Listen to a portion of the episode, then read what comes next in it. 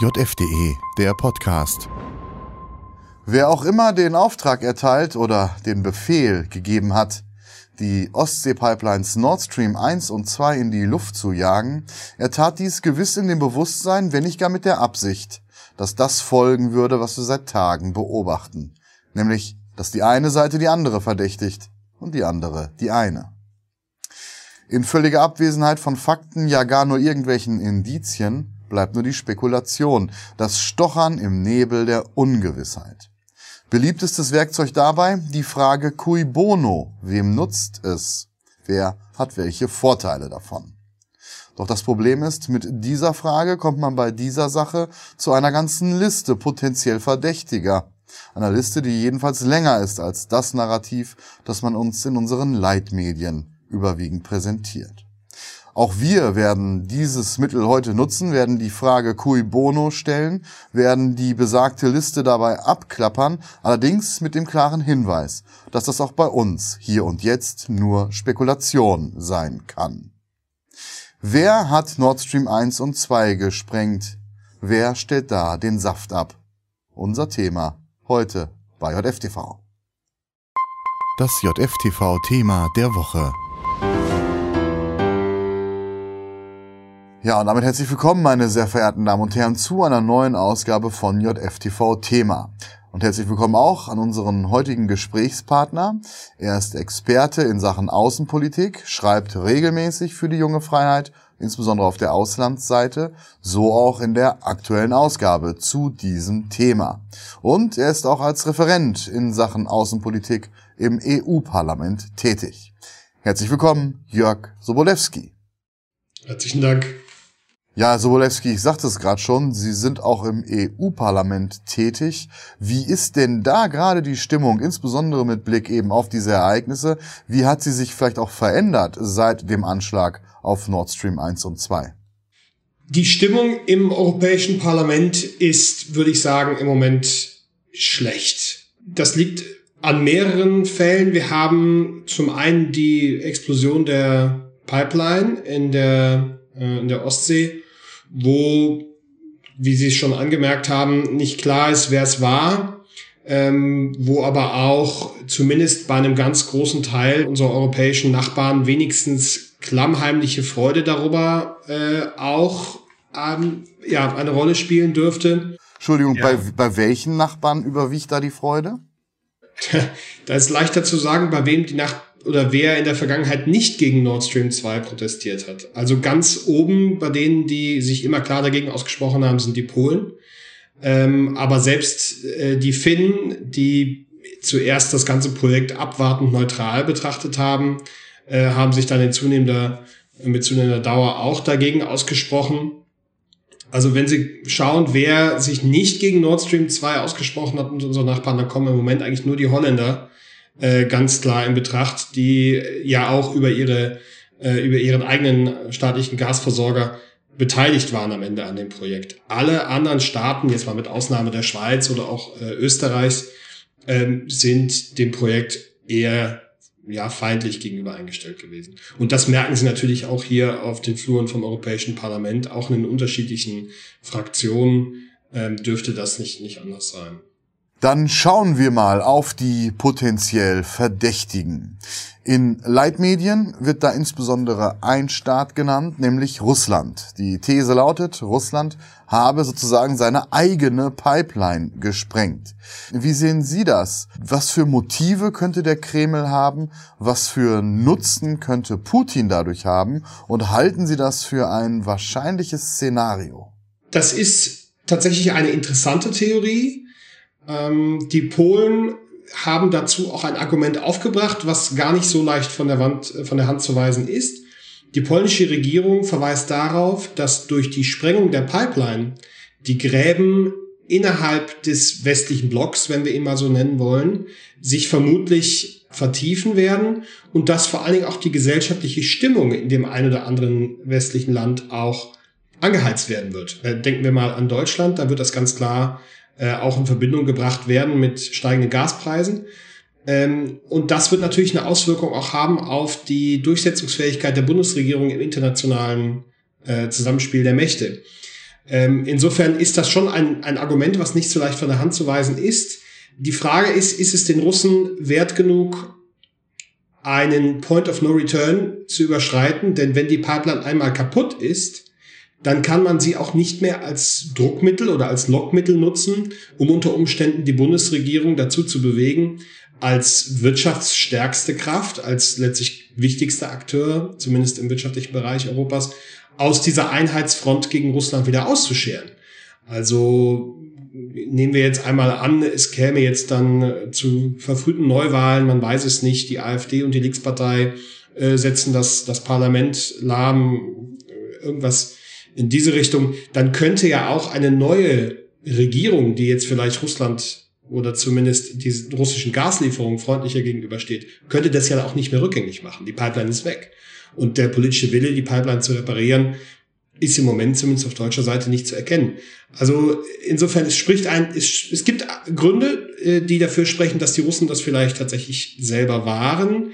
Aber aus meiner Sicht überwiegen die Gründe, die ähm, aus meiner Sicht überwiegen, überwiegt die Position derer, die sagen, das macht für die Russen keinen Sinn, sich das einzige wirkliche Lockmittel, was sie noch haben, Druck- und Lockmittel, selber aus der Hand zu schlagen. Das halte ich auch ehrlich gesagt für stichhaltig. Wobei ja ein Aspekt äh, gerade von Moskau selbst vorgetragen würde, ein möglicher Nutzen, den diese Aktion hat, nämlich, Sie haben es gerade angesprochen, eine Reparatur eben dieser Leitung ist nur möglich, wenn die Sanktionen, die der Westen gegen Moskau erlassen hat, aufgehoben würden.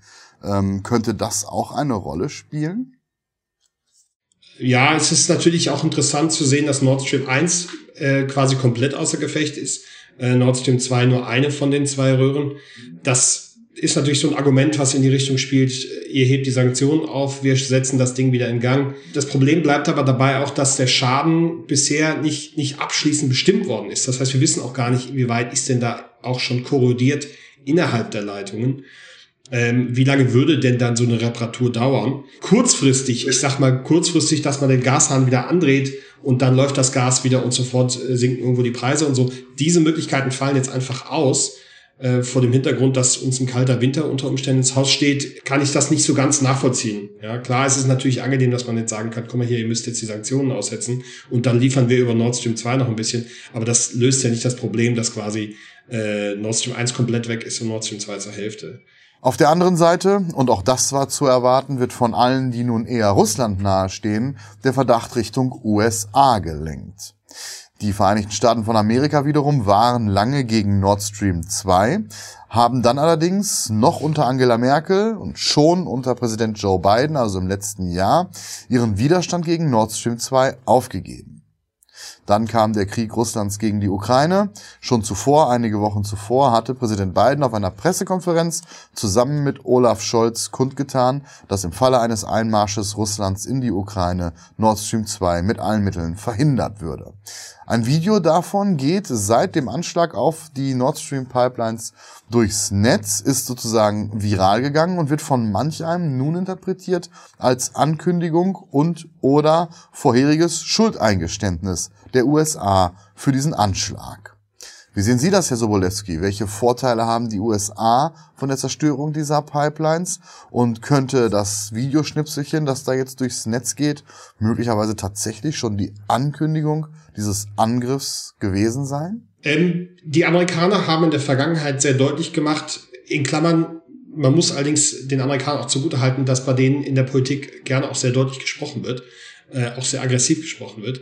Insofern kann man da nicht jedes Wort auf die europäische Goldwaage legen. Dennoch, die Amerikaner haben sehr deutlich gemacht in der Vergangenheit, dass sie dieses Projekt ablehnt, äh, dass sie diesem Projekt ablehnend gegenüberstehen. Die Amerikaner sind mittlerweile der größte Flüssiggasexporteur der Welt oder auf dem besten Weg dahin sozusagen.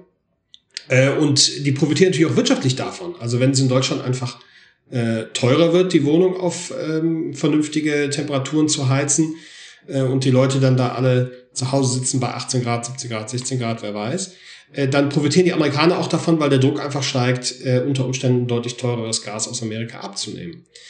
Ähm, insofern, wenn man jetzt ganz stur nur fragt, cui bono, äh, ja, die, die Amerikaner, die Amerikaner nutzt das auf jeden Fall. Auf der anderen Seite ähm, haben Sie gerade schon gesagt, da ist ja gerade von Nord Stream 2 eine Röhre noch intakt. Nord Stream 1 war eigentlich nie ein Thema. Ähm, würde also heißen, da sei zumindest mal was schiefgelaufen. Ähm, glauben Sie, dass das der Fall sein kann? Ich glaube, ich halte die amerikanischen Streitkräfte für zu professionell, um ähm, nicht genau die Pipeline zu treffen, die man am Ende auch treffen wollte. Das spricht äh, dann wieder gegen die Amerikaner, ähm, denn die haben es von Anfang an auf Nord Stream 2 abgesehen. Ähm, und ich halte die Amerikaner auch für zu klug, äh, um durch sowas letztlich die den Zusammenhalt des, den inneren Zusammenhalt des gesamten NATO-Bündnisses zu riskieren. Denn die Amerikaner haben in der Vergangenheit schmerzliche Erfahrungen mit Whistleblowern machen müssen. Edward Snowden denkt man jetzt zum Beispiel mal daran. Äh, und sie wissen, dass, äh, gibt ja dieses schöne, diesen schönen Spruch, es ist nicht so fein gesponnen, es kommt doch alles an die Sonnen. Also, das ist den Amerikanern schon bewusst, dass in dem Moment, wo Mitwisser erzeugt werden, die werden eben immer erzeugt, wenn ein staatlicher Akteur irgendwas tut, weil es eben eine staatliche Hierarchie gibt, dass dann eben auch das Risiko steigt, dass jemand äh, das unter Umständen an die Öffentlichkeit trägt. Und in der Stimmung, in der wir uns befinden, äh, glaube ich, das kann man auch fast weltweit sagen, ist es ja so, dass ähm, Vertrauen in staatliche Akteure, glaube ich, ganz massiv gelitten hat. Da jetzt nochmal unter Umständen das Risiko einzugehen, massiv Öl ins Feuer zu gießen, den gesamten Zusammenhalt des westlichen Blocks zu riskieren, das glaube ich, würden die Amerikaner nicht machen. Ich glaube, sie profitieren davon, ja. Ähm, aber aus meiner ganz persönlichen Sicht heraus, und, und das lässt sich, glaube ich, auch gut untermauern, ähm, glaube ich nicht, dass die Amerikaner selber da äh, Hand angelegt hätten. Also sind sie Mitwisser? Das ist eine andere Frage. Das ist ja auch nochmal eine Frage ganz kurz. Nur die Frage ist, wer ist alles Mitwisser? Das wäre ja auch nochmal interessant. Äh, das kann man sich dann schon vorstellen. Ich meine, die Ostsee ist ein, eines der am besten überwachten Seegebiete der Erde. Ähm, gerade jetzt auch im, im, mit dem Konflikt in der Ukraine und dem, dem dahinter stehenden großen Konflikt des Westens äh, gegenüber Russland. Ähm, da dürfte sich schon die Frage aufstellen, wie viel, wie viel hat man denn da mitbekommen und hat man vielleicht einfach sich dazu entschlossen, ähm, zweimal zur Seite zu schauen. Aus äh, amerikanischer Sicht jetzt. Eines steht fest, sowohl die Russen als auch die Amerikaner verfügen gewiss über die technischen, die militärischen Mittel, um so eine Aktion auszuführen. Und von beiden Seiten waren auch entsprechend zum einen russische, äh, eine russische Kampftruppe in Kaliningrad und auf der anderen Seite eben auch von der US Navy entsprechende potenzielle ähm, Einheiten in der Region. Aber so kann man vielleicht an diesem Punkt ihre bisherigen Einschätzungen zusammenfassen. Es gibt auf beiden Seiten durchaus den ein oder anderen Nutzen, aber es gibt eben auch auf beiden Seiten Gefahren, Risiken und potenzielle Schäden so dass bei beiden Seiten doch große Zweifel bleiben. Wer käme denn noch in Frage für das? Darauf schauen wir gleich nach einer kurzen Werbeunterbrechung. Nach einem Spot sind wir wieder da. Unser Leben ist voller Symbole. Viele wirken, ohne dass wir es merken. Manche werden instrumentalisiert, um zu manipulieren. Besser weiß man, was sie bedeuten.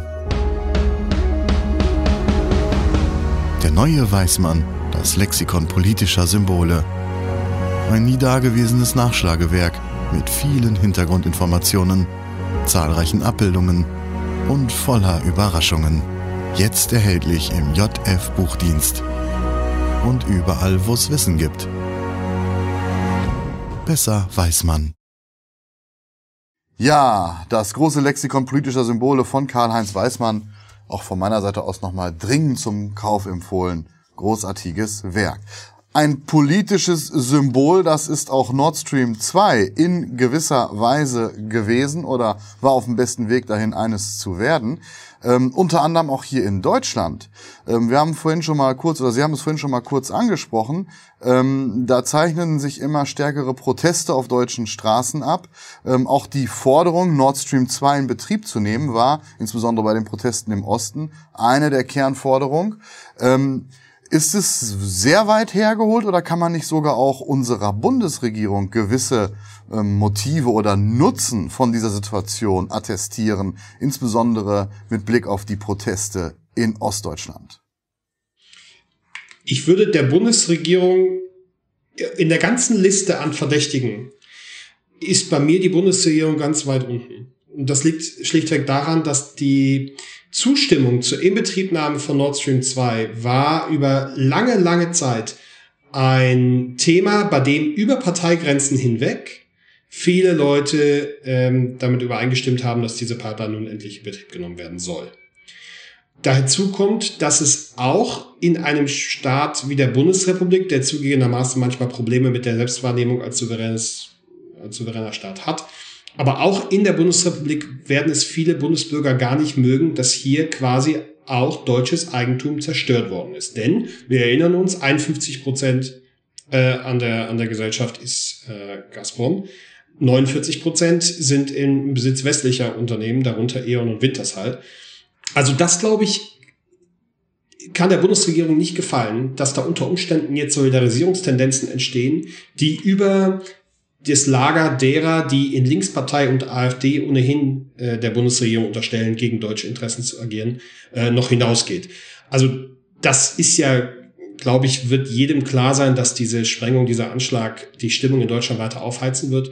Und darunter leiden insbesondere äh, die Parteien, die versuchen, auf gesellschaftlichen Ausgleich im Moment zu kalkulieren, weil sie eben länger noch an der Macht bleiben wollen. Also da würde ich die Bundesregierung ehrlich gesagt ganz weit unten, unten einordnen. Dann schauen wir auf ein weiteres Land, das hier involviert ist, direkt involviert ist, nämlich eine der beiden Kriegsparteien. Die Rede ist von der Ukraine. Da gibt es eine Zahl, die in der vergangenen Woche ähm, aufgrund einer Studie eines kanadischen Risikounternehmens, nämlich SecDev, durch die Medien ging. 12,4 Billionen US-Dollar. Ich habe mich nicht versprochen, nicht Milliarden, sondern Billionen. Also 12.400 Milliarden US-Dollar. Das ist der Wert, auf den man die Rohstoff Vorräte oder die Rohstoffreserven in denjenigen Teilen der Ukraine schätzt, die von Russland vergangene Woche annektiert wurden. Also Öl, Gas, Kohle. Dazu kommen Agrarflächen und dazu kommt Infrastruktur, Industrie und insbesondere auch Kraftwerke, große Kernkraftwerke, Kohlekraftwerke oder auch Wasserkraftwerke, zum Beispiel am Dnieper. Das heißt, von dem her ein erst einmal, das kann man so salopp sicher sagen, ein großer Raub, der da vor unseren Augen stattfindet. Ähm, zum anderen, gerade energiepolitisch, geopolitisch heißt das, dass Wladimir Putin mit der Annexion eben dieser Landesteile der Ukraine so ein wenig denjenigen teilnimmt, der für ihre eigene Energieversorgung von großer, von immenser, von existenzieller Bedeutung ist. Und hier kommt Nord Stream ins Spiel, denn die Ukraine fungiert als eines der Transitländer für Gasexporte Russlands nach Europa. Mit Nord Stream hätte Putin, Russland, die Ukraine da theoretisch umgehen können, insbesondere auch bei Inbetriebnahme von Nord Stream 2. Diese Option besteht für Russland jetzt nicht mehr. Ist das nicht vielleicht von allen Motiven, die wir bislang diskutiert haben, von allen Vorteilen äh, für die entsprechenden Länder das stärkste Motiv, die größten Vorteile hier für die Ukraine durch diese Situation? Die Ukraine hat sicherlich ganz große Vorteile davon, dass Nord Stream 2 aus dem ähm, ja, aus, dem, aus den ganzen Verzeichnissen jetzt herausgerechnet werden muss. Das glaube ich auch. Die Ukraine hat auch ganz zweifellos ein finanzielles Interesse daran, weiter in Transitland zu bleiben. Äh, das ist ja so eine gewisse äh, paradoxe Situation. Ähm, auf der anderen Seite müssen wir auch ganz klar festhalten, der Krieg läuft im Moment für die Ukraine eigentlich relativ gut. Ja, Wladimir Putin hat diese Annexion durchgesetzt. Das ist dann auch in der Duma mit mehr Stimmen als anwesenden Abgeordneten beschlossen worden. Auch so eine ganz lustige Kiste. Ähm, aber wird er am Ende in der Lage sein, diese Beute, die Sie gerade aufgezählt haben, wird er in der Lage sein, diese Beute auch langfristig für sich zu sichern? Das ist zumindest zum jetzigen Zeitpunkt zumindest fraglich. Ich denke, wir können auch davon ausgehen, dass die Idee der Russen dadurch diese vier äh, Gebiete unter den eigenen Nuklearschutzschild zu, zu, zu ziehen und damit irgendwie den Ukrainern auch zu sagen, jetzt, wenn ihr jetzt diese neuen Grenzen verletzt, dann werden wir euch äh, die eine oder andere Atomwaffe vor die Nase setzen, äh, dass das auch offensichtlich im Moment die Ukrainer nicht beeindruckt. Die fahren fort und das funktioniert im Moment auch für die Ukraine ganz gut. Krieg kann sich natürlich auch nochmal wenden, das ist klar. Ähm, aber im Moment ist der Druck, äh, glaube ich, auf ähm, von ukrainischer Seite ist der Druck auf Nord Stream 2 nicht so hoch, wie er vielleicht Anfang des Krieges war. Anfang des Krieges war die, die Thematik Nord Stream 2 deutlich relevanter äh, für die Ukraine. Nichtsdestotrotz, ja, die Ukraine profitiert davon und ähm, ja, hätte vermutlich auch den Bereitschaft dazu, sowas zu machen. Äh, auch jetzt um die deutsch-ukrainischen Beziehungen hat man sich in der Vergangenheit relativ wenig äh, gesorgt. Man geht davon aus, dass es, dass die Bundesregierung da gar nicht anders kann, als der Ukraine zu helfen. Ähm, hat ja auch eine Weile gedauert, bis man den Botschafter Melnik abberufen hat. Die, andere die Frage, Frage ist, hat sie überhaupt die Möglichkeit? Eben, die andere Frage ist, hat sie die Möglichkeiten dazu ähm, oder bräuchte sie da Unterstützung? Das ist nun wieder eine Frage, die ins äh, Militärische reicht ähm, und ähm, eine Frage, das können wir an dieser Stelle auch abkürzen, die man äh, schon gar nicht genauer betrachten kann, ohne zu wissen, was genau da auf dem Meeresboden vor sich gegangen ist, wie das da abgelaufen ist. Ja, ähm, ähnlich wie für die Ukraine, die also, wie Sie sagen, durchaus große Vorteile dadurch hat. Etwas ähnlich ist die Lage eines weiteren Landes, nämlich Polen. Auch das ist ein Transitland für russisches Gas. Auch Polen wird mit Nord Stream 1 und 2 potenziell umgangen. Auch gegenüber Polen wurde schon der Verdacht geäußert. Auch die könnten dahinter stecken. Ähm, wie werten Sie das an der Stelle? Trauen Sie das Polen zu, so eine Aktion? Polen steht für mich ganz persönlich ganz oben auf der Liste von Staaten, denen ich das zutrauen würde, äh, die auch davon profitieren würden. Ähm, wir wissen außerdem, dass äh, Polen sich in der Vergangenheit ganz massiv gegen diesen Pipelinebau gestemmt hat, vor allen Dingen auch aus finanziellen Interessen. Polen, wie Sie schon gemerkt haben, das ist ein großes Transitland. Ähm, wir wissen auch, dass die polnischen Streitkräfte ihre Fähigkeiten äh, auf allen Gebieten massiv ausgebaut haben in den letzten, in den letzten Jahren. Äh, und wir wissen auch, dass die Polen ein, versuchen, ein hervorragendes Verhältnis zu den Vereinigten Staaten zu pflegen, historisch schon. Ähm, also da ist, da sind eine ganze Menge äh, Punkte, die dafür sprechen, dass unter Umständen auch in vorauseilendem Gehorsam oder in dem Versuch, irgendwo Fakten zu schaffen, unter Umständen von polnischer Seite etwas äh, in Gang gesetzt worden ist.